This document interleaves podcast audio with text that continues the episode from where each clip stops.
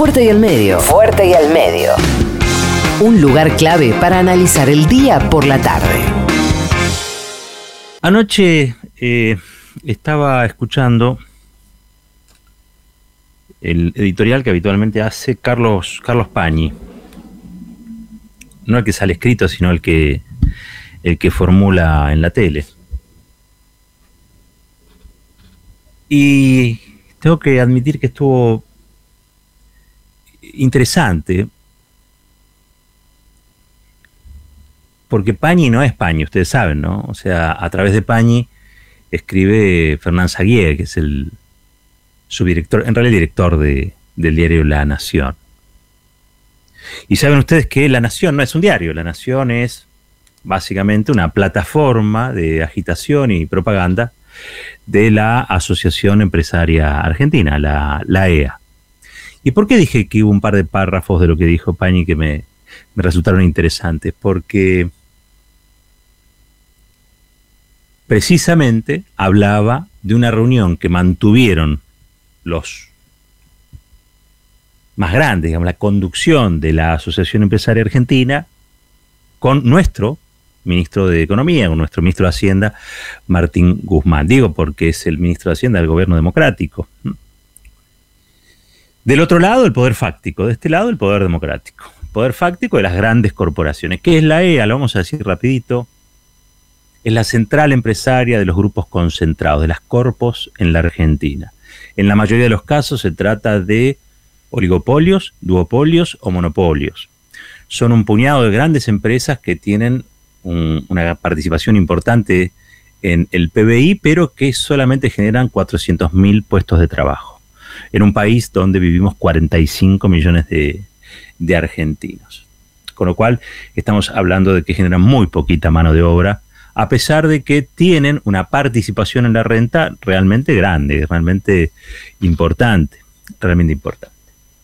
Quizás si yo le digo Jaime Campos, y le digo que es el presidente de AEA, no diga mucho. Pero si digo Héctor Manieto, lo tenemos. Si decimos Pablo Roca, lo tenemos.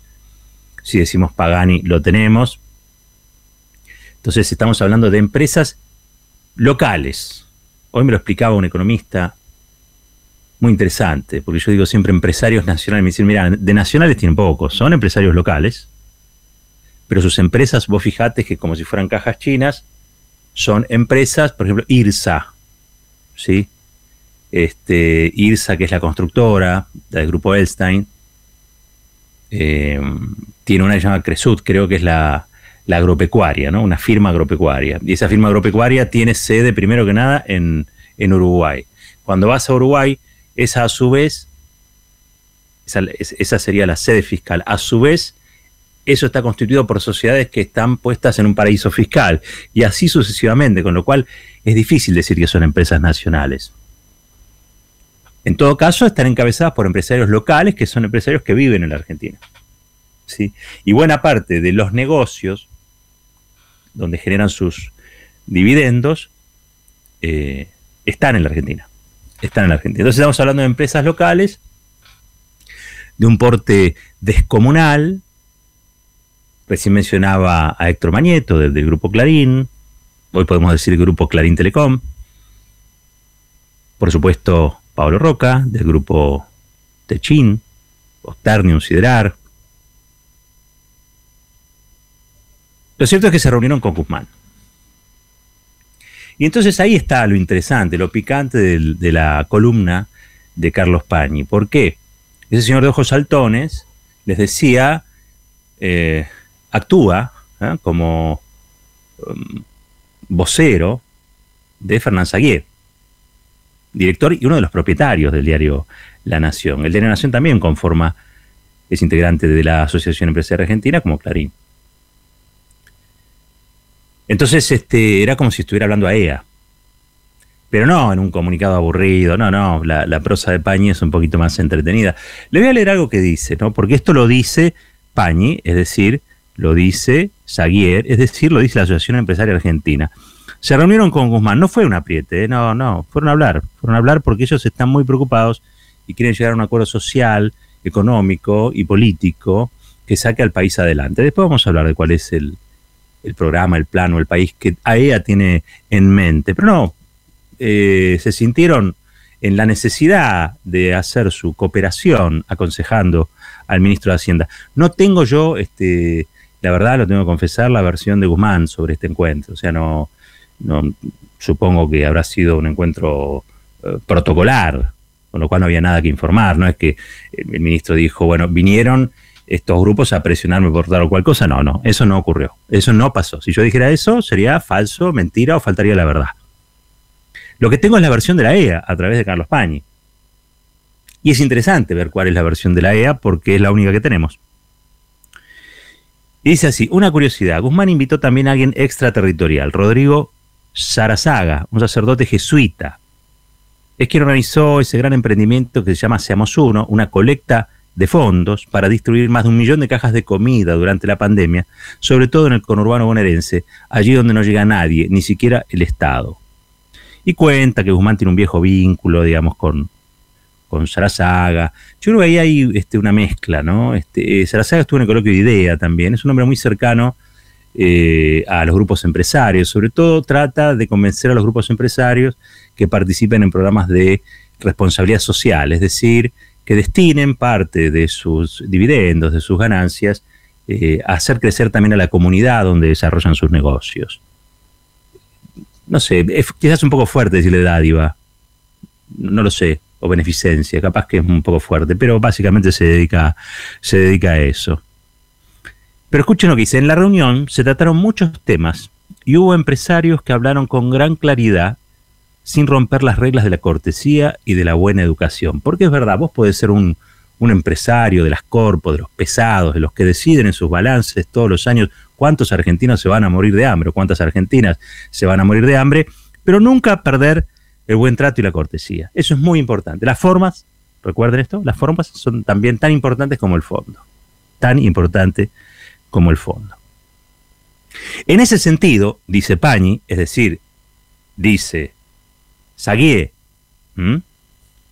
Héctor Mañeto le dijo a Martín Guzmán, si ustedes no ponen en orden la política, no van a poner en orden la economía. Sin orden político es imposible determinar hacia dónde quieren llevar la economía. Dice Pañi, cuando uno escucha esa frase, dicha por un empresario del volumen de Mañeto, en el contexto histórico en el que sucedió este intercambio, es decir, luego de la carta de la vicepresidenta, ¿eh? que hizo pública el 27 de octubre, aniversario, una década de la muerte de Néstor Kirchner, poner en orden a la política, dice entre comillas Pani, significa, abre comillas nuevamente, poner en orden a Cristina. Cierra comillas nuevamente. El ministro de Economía, por su parte, repitió dos veces que eso no es así y que ellos tienen alineada a la política detrás del programa que están siguiendo. Eso era lo que Guzmán estaba obligado a decir. ¿Esto se lo dijo Guzmán?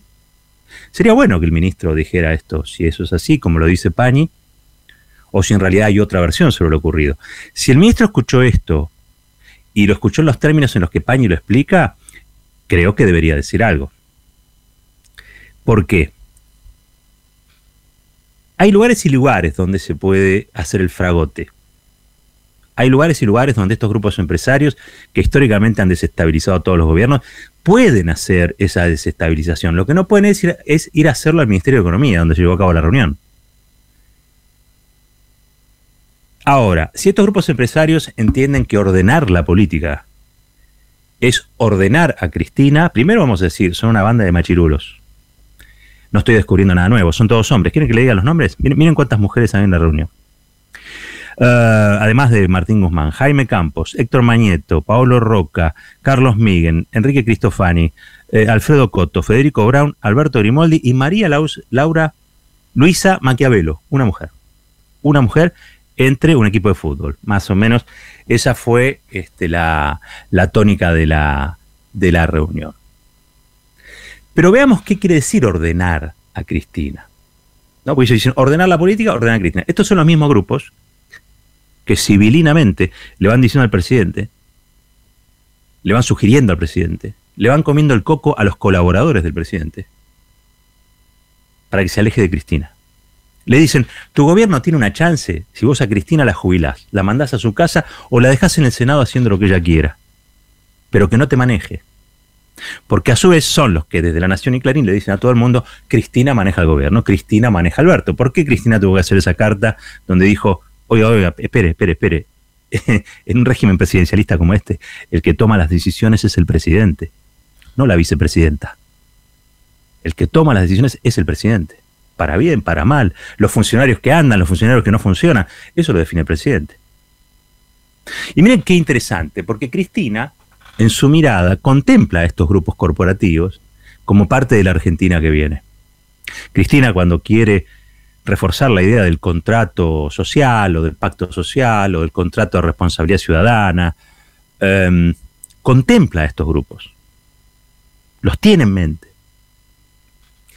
A la inversa, cuando estos empresarios corporativos hablan de una posibilidad de acuerdo, ¿sí? No la tienen presente, no la tienen en la bitácora, la quieren afuera. Ordenar la política significa sacar a Cristina de la cancha. Eso es lo que significa ordenar la política. Eso está pidiendo la Asociación Empresaria Argentina.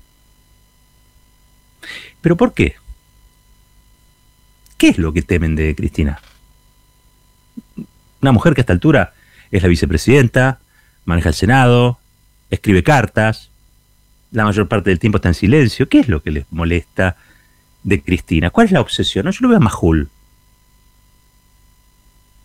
que compite con Leuco a ver cuál de los dos dice más veces Cristina, cuántas culpas tiene Cristina de todo lo que pasa en el mundo. Yo no, no se llega a entender por qué esa ese discurso, esa repetición, esa obsesión. Y acá hay una orden. Y la orden, creo que ustedes lo saben más que yo, es sacar de la cancha a Cristina. Sacarla de la cancha. Lo intentaron con la corrupción, lo intentaron con el loafer. Bueno, ahora la verdad es que abiertamente, se justan con el ministro de Hacienda, nada más y nada menos, con Martín Guzmán, el hombre que renegoció exitosamente la deuda con los privados, que está en este momento tratando de negociar la deuda con el FMI. Van estos grupos corporativos y le dicen, Guzmán, vos sos buenísimo, vos sos un genio. Vas a este, negociar ahora con el, FMI. Ahora, lo que nosotros te vamos a decir es que para generar confianza, porque además de echar a Cristina del gobierno, para generar confianza, para que los mercados inviertan en la Argentina, este, vos le tenés que dejar al FMI que venga y que maneje la economía. Nosotros podemos hablar con el FMI y, que ellos vengan y hagan y deshagan en la economía. Eso va a generar mucha confianza en los mercados. Porque yo les decía, no son empresarios nacionales, son empresarios locales y tienen un nivel de cipallismo asombroso. Asombroso. Estoy dando la versión que tengo por lo que publicaron los diarios. No estoy dándola, insisto, la de Guzmán, porque después se me enoja, alguno me dice, no, che, Ministerio de Hacienda, no.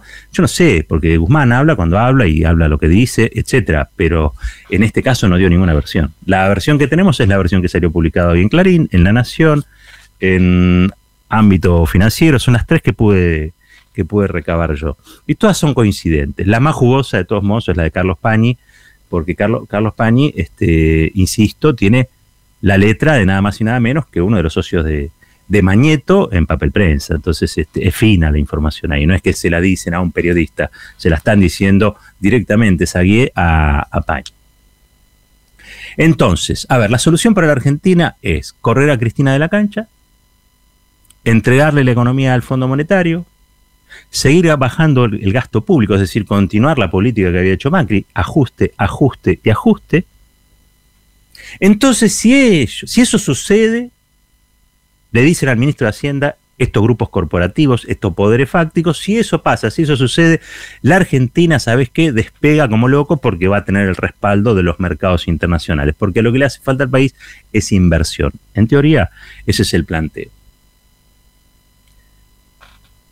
Y eso es interesante, porque uno a partir de eso puede pensar cuál es el país que tiene en la cabeza la Asociación Empresaria Argentina.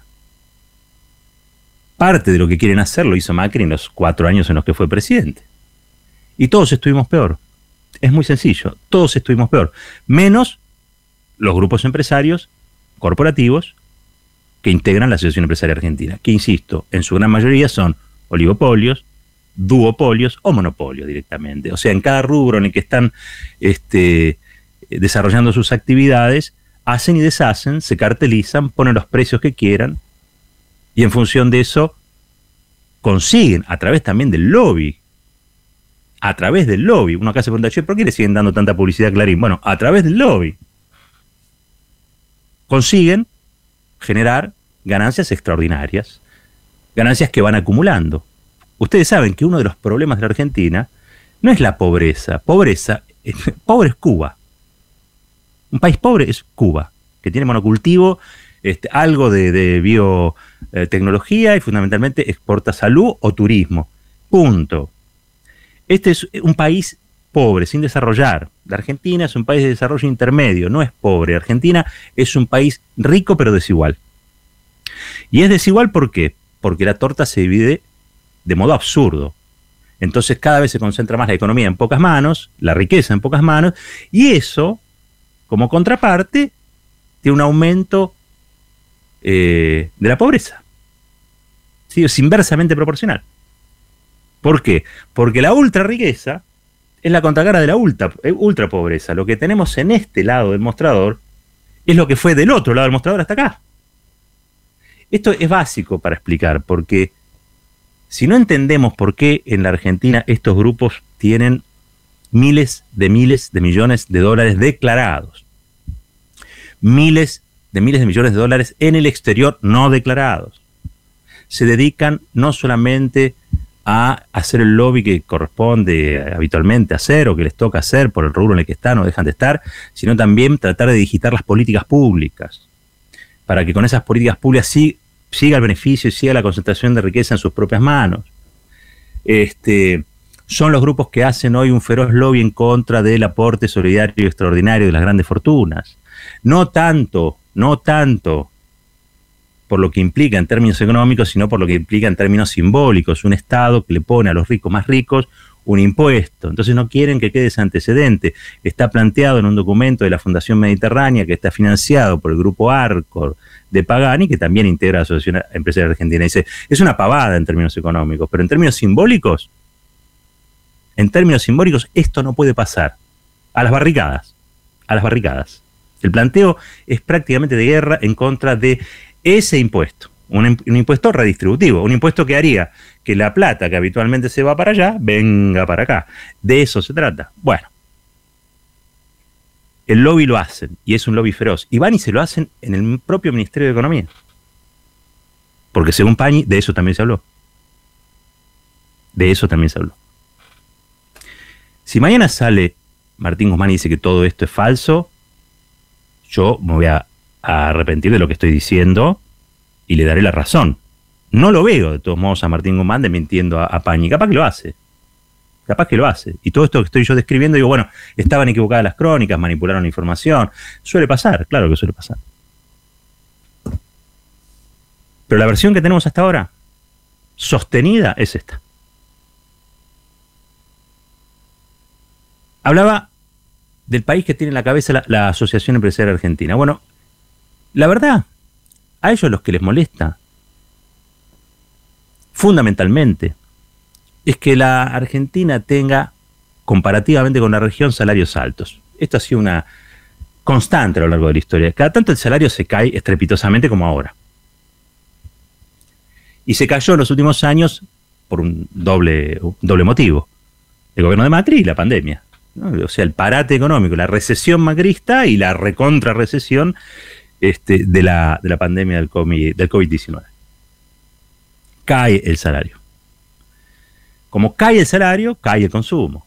Como cae el consumo, los verdaderos empresarios nacionales que generan entre 7 y 8 puestos de trabajo de cada 10, que son las pequeñas y medianas empresas, se caen y se van al demonio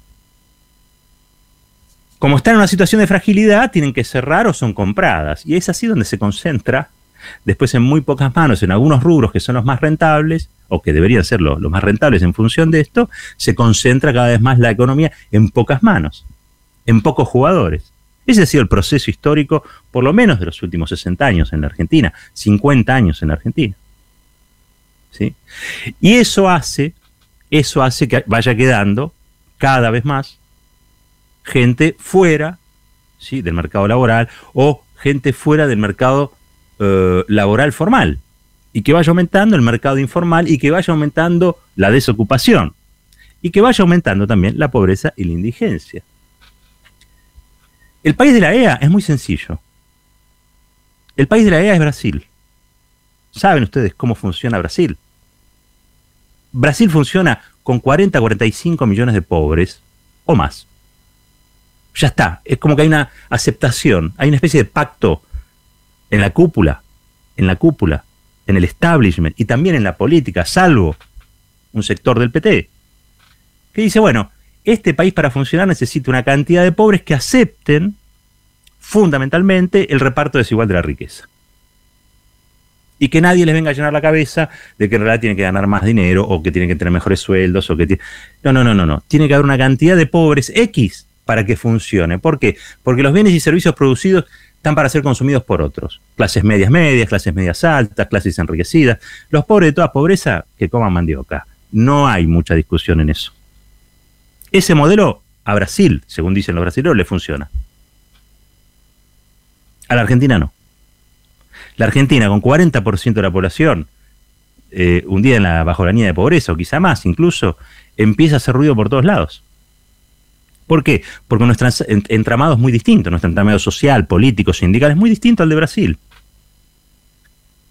Los mecanismos de distribución de la riqueza interna que tiene Argentina son diferentes a los de Brasil. Por eso en la Argentina, durante muchos años, alguien que era este, el hijo del zapatero podía llegar ingeniero. ¿Por qué? Porque hay educación pública, porque la educación pública es gratuita, porque la salud, mal o bien, lo que sea, es gratuita, porque con un trabajo te tienen que garantizar una obra social. Hay una serie de cosas que en la Argentina hacen que la promoción social ascendente sea todavía este, una posibilidad. Y aspiracionalmente, todo el mundo quiere ser de clase media. Vos le preguntás a una persona, este, dónde se quiere ver ubicado, dónde se ve ubicada en la escala social y te va a decir de clase media. Eso quiere decir algo sobre la Argentina. Bueno, la Asociación Empresaria Argentina, la EA, eso no lo quiere ver más. La Asociación Empresaria Argentina lo que necesita es que haya un bolsón de pobreza, que actúe como ejército de reserva, ¿para qué? Para presionar sobre las condiciones del trabajo, para hacer que el salario baje, porque pues están desentendidos de la economía real, viven en otra galaxia. La economía real no les importa tanto como uno cree, porque desde los lugares en los que están parados, duopolios, monopolios, oligopolios, generan las condiciones para ganar plata de todos modos, no necesitan ser ni siquiera competitivos.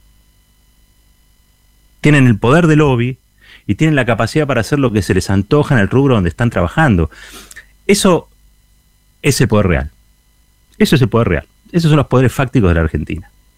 Pasan los gobiernos, pasan los ministros, pasan los diputados, pasan los senadores, pero Mañeto siempre está. Roca siempre está. Pagani siempre está. Y la lista es bastante, es bastante conocida.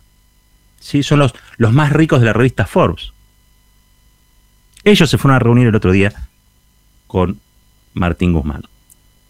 Entonces, al país de AEA le sobra Cristina. No la quieren a Cristina, lo dice Pañi. Pero yo me animaría a decir que además de Cristina le sobran otros 20 millones de argentinos y de argentinas se llenan la boca diciendo no, porque al país le hacen falta inversiones, no va a venir ninguna inversión si no hay mercado. Si no hay gente con guita en el bolsillo para comprar productos, no se hacen inversiones. La gente no viene a tirar la plata, la gente viene a ganar plata. Para ganar plata tiene que haber consumo. Para que haya consumo tiene que haber salarios importantes, fuertes, robustos. Tiene que haber un mercado demandante. Para eso hace falta, entre otras cosas, buenos sueldos, buenos ingresos.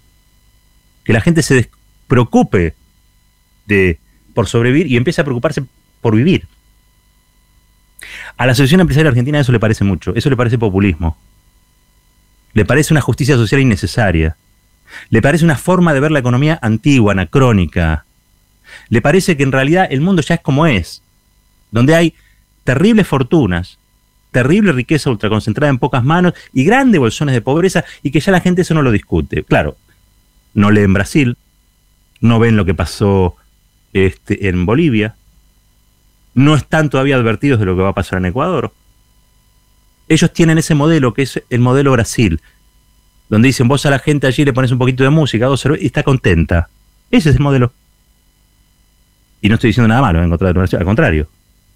Tienen de las mejores industrias, una de las más competitivas, este, en el famoso cordón paulista, una economía pujante, un mercado interno grande, pero ese mercado interno grande funciona con 40 o más millones de personas que no están, no tienen capacidad de acceder a los bienes y servicios que produce un país tan poderoso como, como Brasil. Con lo cual, decíamos, no la quieren a Cristina, les sobra Cristina, quieren un acuerdo pero sin Cristina, quieren un acuerdo pero de salarios bajos, quieren un país donde haya en la Argentina 20 millones de personas fuera del sistema de consumo, fuera de toda posibilidad de progreso, fuera de toda esperanza de vida, ¿sí? Y dicen que así se le va a dar finalmente garantía a los inversores, a la familia Mercado, que parece que es muy reconocida y muy renombrada a escala planetaria, que van a venir a, poner plata en el país. Estamos a punto de chocar. Si este es el proyecto que van a comprar algunos, estamos a punto de chocar. La Asociación Empresaria Argentina tendrá mucho de asociación, seguramente hay algún que otro empresario ahí, pero de Argentina no tiene nada. La Argentina es otra cosa. La Argentina es un barco con 45 millones de personas que viven acá y por el solo hecho de vivir en nuestro país tienen derecho a una vida mejor. Que los dueños del poder y del dinero nos quieran convencer de otra cosa, bueno, para eso compran diarios, para eso compran canales, para eso compran radios, para eso persiguen gente, para eso apoyaron a Macri. Cuando tuvieron que apoyar a una dictadura, la apoyaron, no tuvieron ningún problema en silenciar un genocidio. Para eso están. Al fin de cuentas, aquel que tiene el poder lo quiere retener. Y aquel que tiene el privilegio de algo, cualquier, cosa, no la va a querer largar sencillamente. Para eso hace falta un Estado. Un Estado que organice, que arbitre y que haga el país más vivible. Porque al fin de cuentas ese es el mandato que recibió el Frente de Todos en octubre, en octubre pasado. Para terminar, refuerzo la idea. Dicen que a la política le sobra Cristina. ¿Ustedes qué opinan? Esto es fuerte y al medio. 29 minutos pasaron de las 7 de la noche. La reflexión tiene su tiempo. Fuerte y al medio. Con Roberto Caballero.